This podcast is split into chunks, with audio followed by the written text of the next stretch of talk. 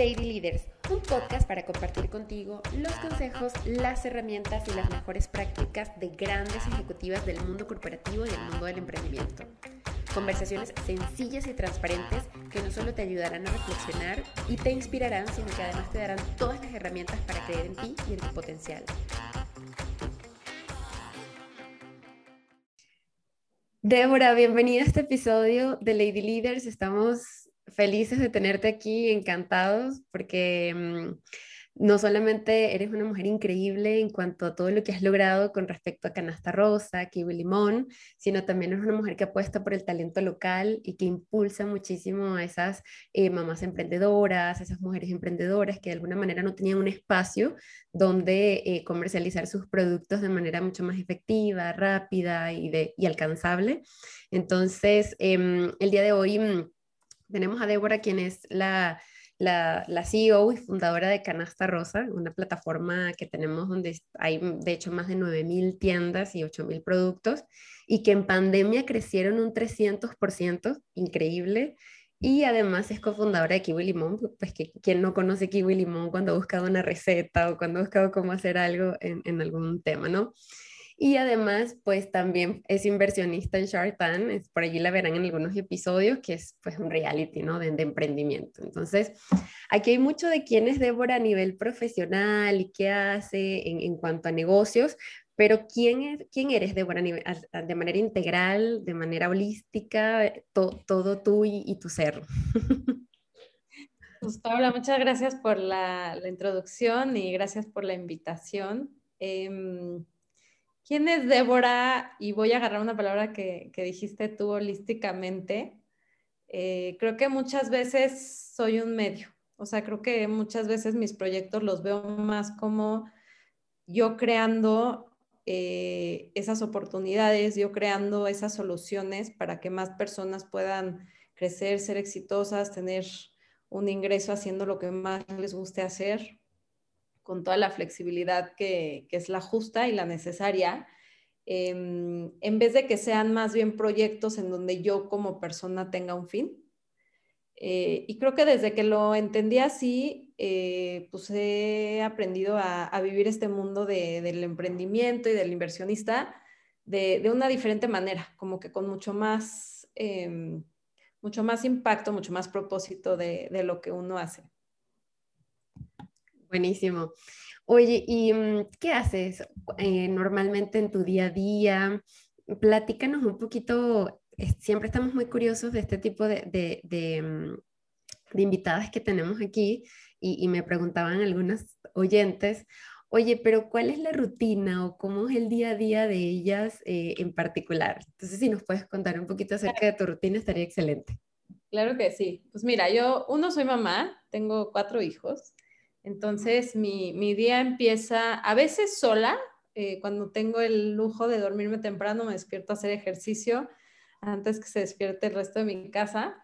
Eh, cuando no, eh, me despierto con mis hijos y la primera hora del día soy 100% mamá. tengo que asegurar que todo el mundo se vista, desayune, prepare para el colegio, aunque ahora sea en la casa.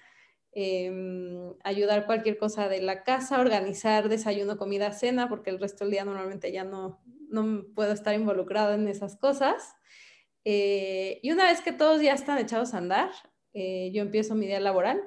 Me encanta sentarme a trabajar como media hora, una hora antes que empieza el resto de mi equipo, porque es como que esa hora en la que de verdad puedo pensar eh, temas de estrategia, darle su tiempo a a pues, planeaciones que normalmente el día de tanta operación ya no puedes hacer. Me gusta hacerlos en las, hacerlo en las mañanas. Eh, luego normalmente mis días de trabajo son muchas reuniones. Eh, si ven mi, mi, calendario, nunca tengo espacio porque es reunión, reunión, reunión. Em, pero también lo hago de esa manera para tener espacios en las tardes con, con mis hijos. Entonces, ya a la hora de la comida ya como con mis hijos, eh, ellos normalmente a esa hora ya terminaron sus clases. Y en las tardes tengo una combinación entre días que, que están o con su papá o los cuidan sus abuelas, y así yo me puedo seguir el día completo. Y algunos días yo también soy la, encargada de o llevarlos a sus clases o, o apoyarlos con, con lo que sea que quieran hacer esa tarde y cuidarlos. Eh, en la noche igual, entre familia es baño, cena, la cama. Eh, y luego normalmente entre semana después sí me doy un par de horas para seguir trabajando, eh, ya cuando todo está aquí calladito, aunque también unos días pues trato de, tener tiempo con mi esposo, de poder salir, un poco de tiempo personal. Excelente, muy detallado, muchísimas gracias. Oye, y mm, un poquito más entrándonos en tu carrera profesional, em, cuéntanos cómo surgió la idea de canasta. Yo creo que primero fue kiwi limón, ¿no? O sea, ¿cómo, cómo empezó a surgir esa idea? Escuché por allí en una entrevista que, bueno, venía desde el MBA, incluso pues el proyecto era justamente crear kiwi limón, pero ¿por qué decidiste irte hacia el mundo del emprendimiento y el mundo de la inversión y no quizás hacia el mundo corporativo y ocupar una, ir ocupando puestos de dirección, eh, de gerencia, dirección, etcétera? ¿Qué movió la aguja? Yo venía del mundo corporativo, eh, aunque siempre tuve espíritu emprendedor porque siempre retaba y siempre hacía cualquier tipo de, trabajo, ¿no? Eh, pero yo venía a trabajar de, en Procter Gamble, que es un lugar muy corporativo, fue una súper escuela. Em, y luego también tomé otro, otro trabajo en escuelas de inglés. Eh, y creo que más bien el emprendimiento nació como una solución a un problema que yo sabía que existía, que yo había vivido la frustración de no lograr que en empresas se atacara ese problema. Entonces, yo en Procter, yo manejaba la revista y la página web de Procter para mujeres. Eh, luego, en el verano, trabajé en Grupo Editorial Expansión, entonces igual trabajé con ellos en los medios y veía que había todos estos medios, pero la mayoría eran dirigidos hacia los hombres o cuando eran para las mujeres eran más temas de, de socialité, ¿no? Mm. Eh, y esa frustración de saber que hay una gran necesidad, una gran oportunidad y no lograr en el mundo corporativo que se ataque, me llevó a decidir que lo tenía que hacer yo, ¿no? O sea, yo lo quería solucionar ya sea dentro de una empresa o de manera independiente. Y cuando vi que pues, iba a tener que ser de manera independiente, por eso emprendí, eh, pero fue por toda la pasión de querer buscar esa solución, no porque decidí, dije, quiero ser emprendedora, eh, eso ya fue una consecuencia de... Vale, entonces lo que tú, o sea, la, la historia nació básicamente porque tú tenías la, la, la, espinita, ¿no? De solucionar algo a lo que tú también te habías enfrentado. Oye, ¿y por qué cuando iniciaste, digo, ¿qué, qué pasaba a tu alrededor que, que, que, pues decidiste Kiwi, que decidiste un tema que tiene que ver más bien con recetas, más allá de que eh, era un tema, es un tema muy asociado a las mujeres eh, y no tanto a los hombres, y ya nos contarás cómo está eso en estadísticas, em, pero ¿por qué hacia allá, hacia la parte de food, eh, recetarios y canasta igual de emprendimiento con, con respecto a a pequeños y medianos em, emprendedores del mundo de, México? Pues mira, el tema de la comida, yo quería hacer un sitio de contenido para mujeres y, sí quería abarcar muchos temas. Y mi socia, eh, que se llama Lorenza, fue la que empujó y dijo, ¿por qué no mejor nos enfocamos primero solo en un tema? Eh, y nos pusimos a analizar y vimos que el más grande, vertical, era comida.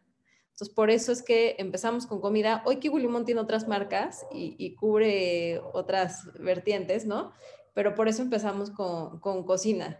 Em, y hay un, dato curioso. Me acuerdo que uno de nuestros primeros inversionistas nos dijo, me encanta el proyecto, qué lástima que es comida, porque los deportes y las noticias, eso es enorme, ¿no? Son audiencias enormes el proyecto de ustedes está padrísimo, pero qué lástima que es comida, porque entonces siempre va a ser chiquito.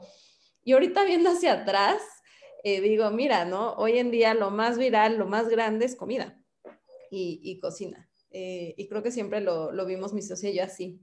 Em, y con Canasta Rosa, creo que ahí es un poco diferente. Creo que ahí nació más por una necesidad eh, que yo vi en muchas mujeres emprendedoras y que quería que mi siguiente proyecto de verdad tuviera un impacto, eh, no solo en la alegría del día a día, que siento que la cocina se hace eso, sino también en sus vidas y en sus ingresos.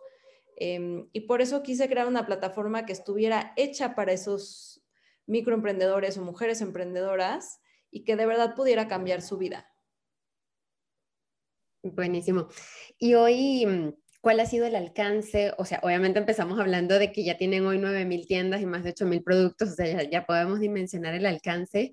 Em, pero en medio de todo este proceso, ¿con qué... Em, me gustaría, o nos gustaría conocer cuáles son esos vallas o esas limitantes que normalmente tenían las mujeres, más allá de que no había la plataforma, pero había un tema de confianza, había un tema de estructura, había un tema de impulsarlas un poquito más en cuanto a educación financiera. ¿Con qué desafíos te encontraste en este, en este crecimiento?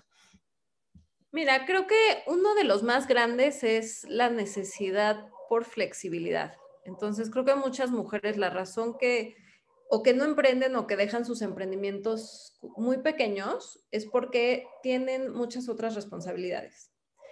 Y cuando no tienen esa flexibilidad, no pueden atender ambos y por eso es que no lo hacen. Eh, creo que una vez que les das la flexibilidad de que tú escoges tu horario, tú escoges qué días de la semana trabajas, tú escoges todo lo de tu tienda, eh, se dan cuenta que sí pueden seguir haciendo muchas de sus responsabilidades como cuidar su casa. Eh, bueno, hay muchos estudios, ¿no? De todo lo que hace una mujer más allá de, de solo el trabajo Em, pero el darles esa flexibilidad permitió que se dieran cuenta que sí podían, sí podían hacer ambas cosas y hacerlas bien. Y creo que lo segundo, y nos lo dicen muchos emprendedores de la página, es como que ese acompañamiento emocional que le da canasta rosa a un emprendedor.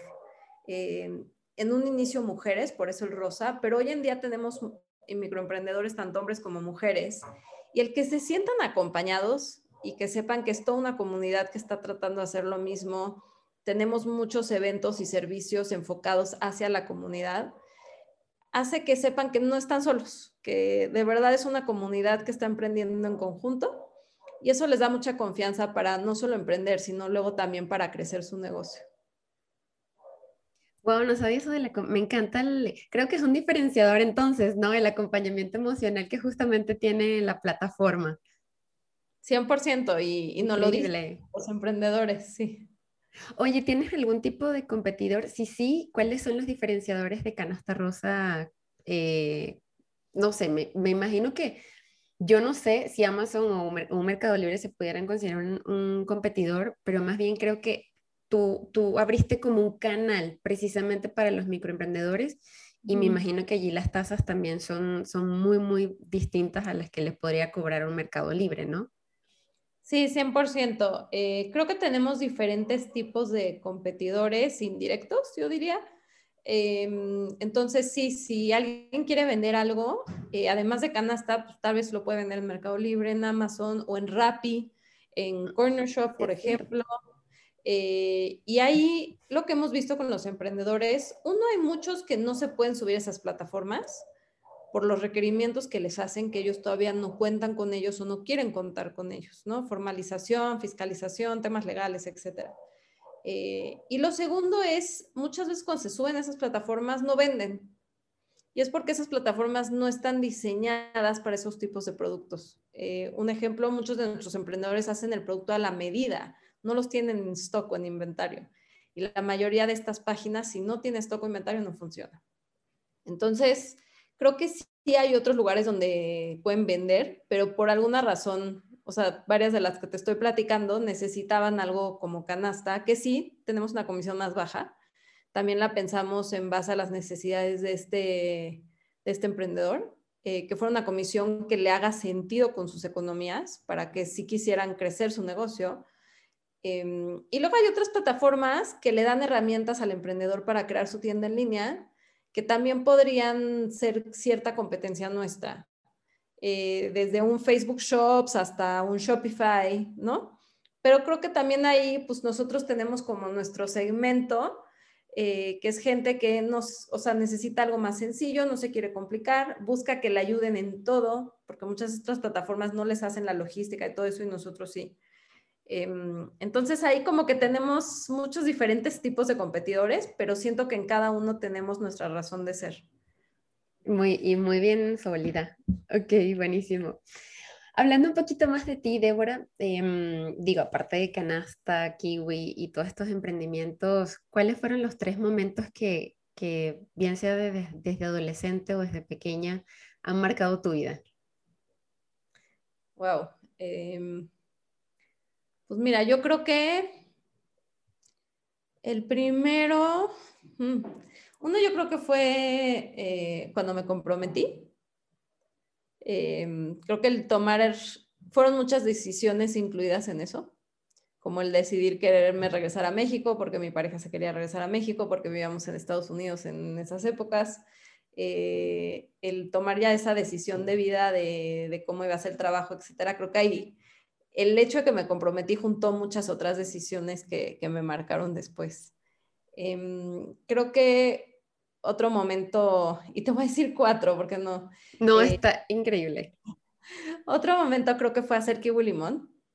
Eh, me cambió la vida, ¿no? creo que si no lo hubiera hecho, seguro si me hubiera quedado en el mundo corporativo, estoy segura que hubiera sido muy feliz porque también me encantaba. Em, pero sí, gracias a lo que viví en Kiwi Limón, pues hoy soy mejor inversionista y mejor emprendedora. Em, entonces creo que saqué mucho de ahí. Eh, un tercero creo que es cuando nacieron mis hijos.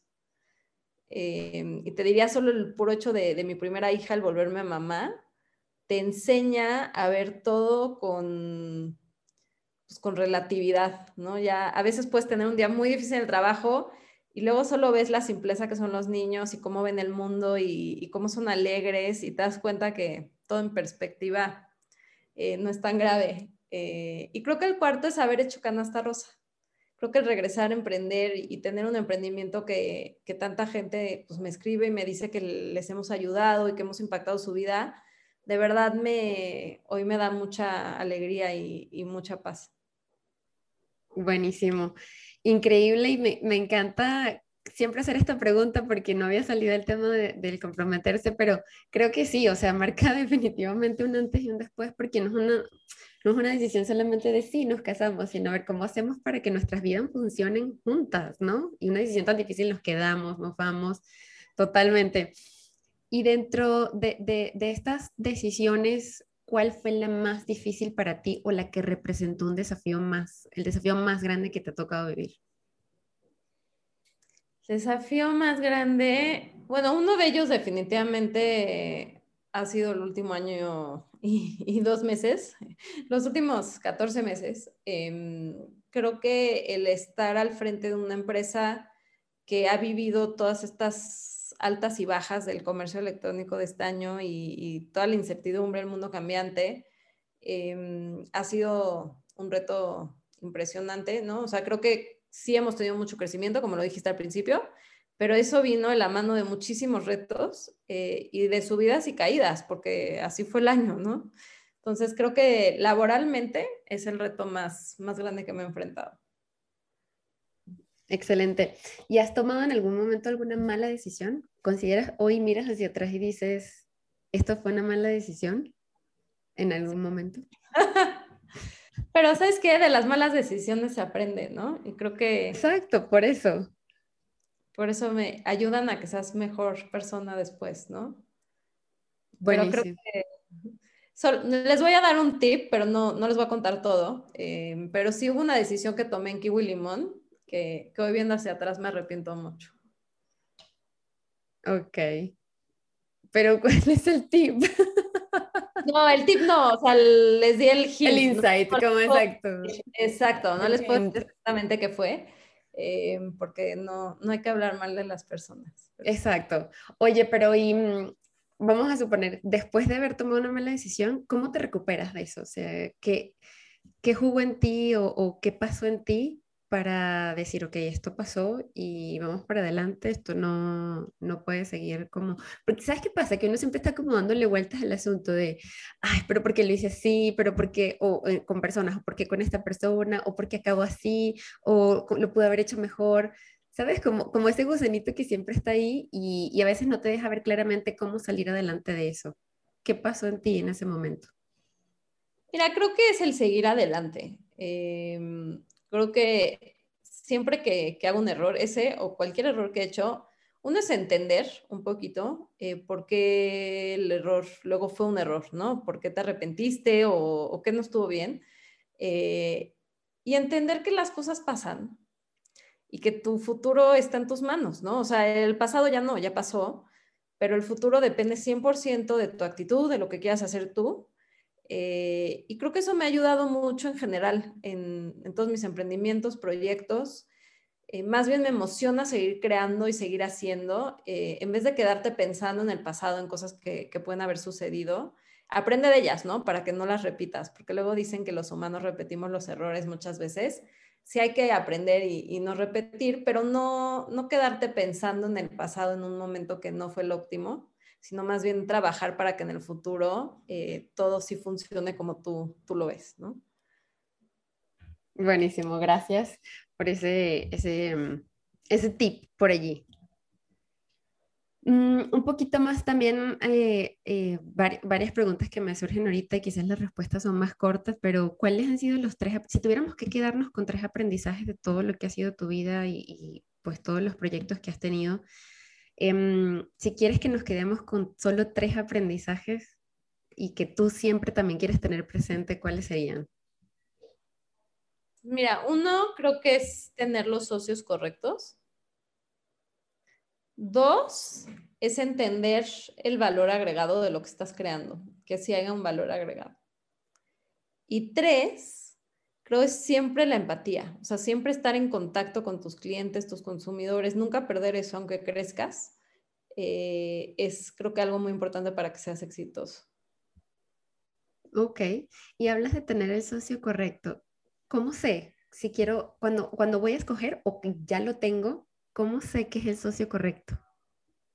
Pues mira, creo que en los emprendimientos hay todo tipo de socios. Puede ser la persona que empezó el negocio contigo, luego el que te invirtió, eh, luego a veces los que trabajan en la empresa, si les das acciones. Eh, creo que tienes que asegurar que tengan eh, los mismos valores, la misma visión moral y la misma visión de lo que están construyendo, porque si no, más adelante eso sale y puede causar conflicto. Buenísimo. Y hablando un poquito de inversiones, oye, cuéntanos cómo está la onda. Estamos muy curiosas de Shark Tank. Me encanta. Aparte, uno lo ve y dice, wow, pero ¿cómo estuvo que entraste en participación?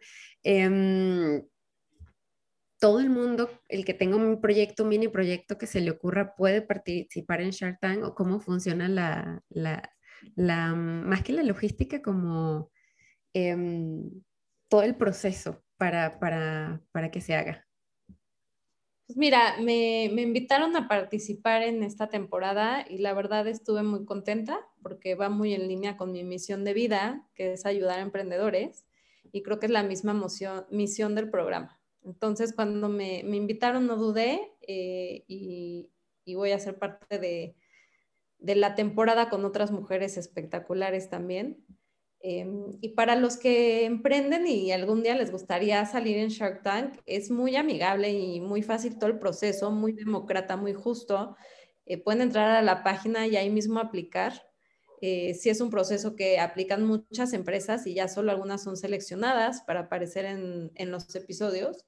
Eh, a los Sharks no les dan ningún preview de cuáles son las empresas que, que van a aparecer y no somos parte de ese proceso pero ya llegamos en los días de las grabaciones a ver las empresas y pues ya, ve, ya sabes bien cómo es luego el programa en, Pero sí, estoy muy contenta de, de formar parte de, de, ese programa porque me encanta lo que está logrando. Exacto. Oye, y uno como inversionista, suponiendo, siempre es bueno buscar, o sea, la pregunta más bien va, eh, si tengo un microemprendimiento, em, siempre tengo que buscar una inversión o eh, qué es lo que tengo que analizar para saber si debo ir con una inversionista o simplemente crecerlo de forma orgánica. Sí, mira, creo que ahorita está muy de moda el tema de, crecer con inversionistas, con fondos de capital. Eh, me encanta porque creo que es una manera de crecer emprendimientos y está logrando inspirar a muchos emprendedores. Pero yo también le digo a los emprendedores, hay muchas maneras de, crecer su negocio. Puede ser, como dices tú, de manera orgánica, que hay la diferencia es que sigues siendo tu dueño del 100% del negocio. Eh, también existe deuda y cada vez hay más tipos de deuda para microemprendedores o emprendedores. Eh, cuando antes, si no, no eras una empresa consolidada de muchos años de, de historia, ningún banco te prestaba. Hoy ya no es así, ¿no? Ya hay muchas opciones también de, deuda allá afuera. Eh, y otra es recibir fondeo de un inversionista. Entonces, dependiendo de las necesidades de cada negocio, es qué tipo de, financiamiento deberían de buscar. Y creo que lo importante es saber que no solo es una opción. O sea, sí hay que ver todas las opciones y ver cuál es la que mejor fit hace con su negocio o su idea.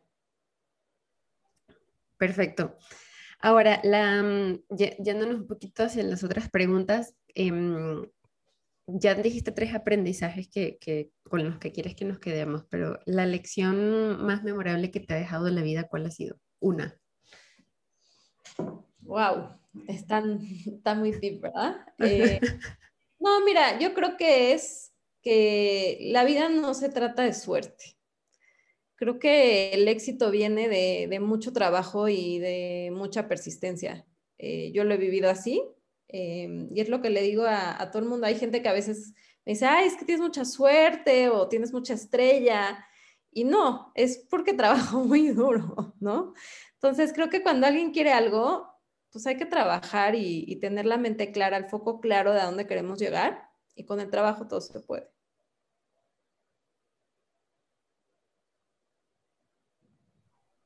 Gracias. El libro que marcó un antes y un después, libro, película, documental, lo que tú quieras, que marcó un antes y un después. Pues mira, hay un libro que se llama The Hard Thing About Hard Things de Ben Horowitz. Él ahora tiene eh, uno de los fondos más importantes de Estados Unidos y creo que siempre que tengo momentos difíciles como emprendedora, siento que está sentado junto a mí amo el libro y amo sus, consejos, sigo su blog, lo recomiendo mucho. Perfecto. Em, ¿El mejor consejo que te han dado? Mejor consejo, creo que ese viene de mi mamá eh, y es siempre ser una buena persona va muy y, va muy en concordancia con lo que has venido haciendo. O sea, es como tu propósito muy alineado de vida y sobre eso surge lo demás. Me encanta, me encanta. ¿El peor consejo que te han dado? El peor consejo. Em, mira, yo creo que es levanta más capital. Creo que es lo que te decía, o sea, creo que en este mundo te empujan hoy en día que si, está, si va bien tu negocio, tienes que levantar más capital y más capital y crécelo más y, y creo que hay muchos negocios que, no tienen por qué estar levantando capital o tantas cantidades, eh, pueden crecer orgánicamente eh, y les puede ir muy bien. Buenísimo. Dices que tienes cuatro hijos y al principio nos contaste un poquito de cómo era tu rutina. ¿Cuál ha sido el aprendizaje más valioso que te han dejado tus hijos? Pues creo que es esa, esa simplez con la que viven la vida que, te comentaba. Creo que es el ver que, todo el día te puede dar alegría, eh, conocer cosas nuevas y sorprenderte, vivirlo, ¿no? Eh, creo que los niños son muy sabios y, a veces solo verlos eh, nos ayuda a regresar a lo más básico, que muchas veces es lo que más nos hace feliz. Totalmente. sí, es cierto, como ver las cosas más allá de, no más allá de lo que son.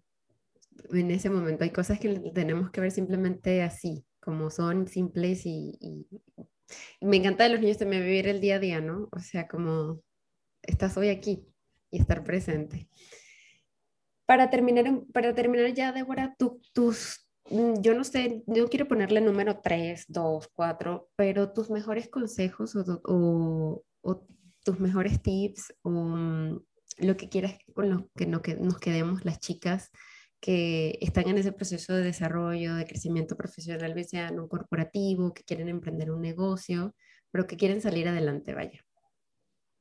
Pues creo que 100% hágalo, ¿no? Tengan sus propósitos, su, visión de a dónde quieren llegar a ser en su ámbito profesional, en su ámbito personal y sigan sus sueños. Si sus sueños es emprender, emprendan. Si sus sueños es seguir creciendo en la empresa en la que trabajan, síganlo haciendo. Eh, ya no hay barreras. O sea, nosotras mismas a veces éramos nuestras mismas barreras y cada vez más se, están quitando. Hay más ejemplos de, de mujeres exitosas en todos los, los hábitos Entonces, eh, créansela, ¿no? O sea, todo el mundo puede hacer lo que quiera hacer. Solo es cuestión de mentalizarnos y como dije, trabajar duro, ¿no? No, no caen las cosas por sí solas, pero háganlo. Claro que, que todos podemos ser muy exitosos y felices con nuestra vida profesional. Excelente. Muchísimas gracias, Débora, por este espacio. Me encantó tenerte aquí, eh, conocer un poco más de ti, eh, conocerte ya a nivel tanto personal como profesional y disfrutar de, tu experiencia y de los tips y las enseñanzas que nos, que nos han quedado justamente de esta conversación. Gracias a ti. Me dio muchísimo gusto igual conocerte más y compartir el espacio. Gracias. Que estés muy bien. Adiós. Hemos llegado al final de este episodio, tristemente lo sé, pero no se preocupen porque saben que sale cada semana. Si encontraste contenido de valor en esta conversación, justamente eh, no olvides dejarnos un comentario o incluso suscribirte a nuestro canal de YouTube. Pero lo más importante, no te olvides de compartirlo con aquel familiar, amigo o amiga que consideres le va a aportar muchísimo valor, pero sobre todo lo va a inspirar. Así que nos vemos en una próxima oportunidad. Chao, chao.